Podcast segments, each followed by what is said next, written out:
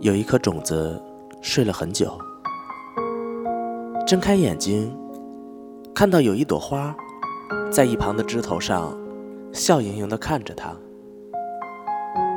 那朵花对他说：“早啊。”种子回答他：“你好漂亮，我喜欢你。”有风吹过，花儿笑得颤了起来。你喜欢这么打招呼吗？我，我怕再也没有机会见到你了。种子松开了枝条，坠了下去。他着急地追问：“你喜欢我吗？”等你回来，我让你听。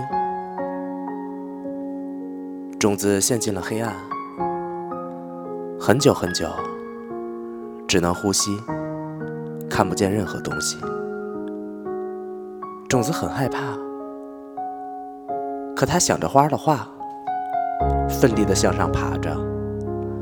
他钻破了黑暗，变得越来越高大。他又看到了自己掉下来的地方，那里已经开满了一大片的花。他记得花的模样，正如他第一眼见到的模样。可是那朵花。并不在那里面。他着急地问：“花去哪儿了？”那些花都是陌生的，笑盈盈地看着他，不做声响。忽然，脚边的小草扯了扯他，说：“你是种子吗？有一朵花，托我带些话给你。”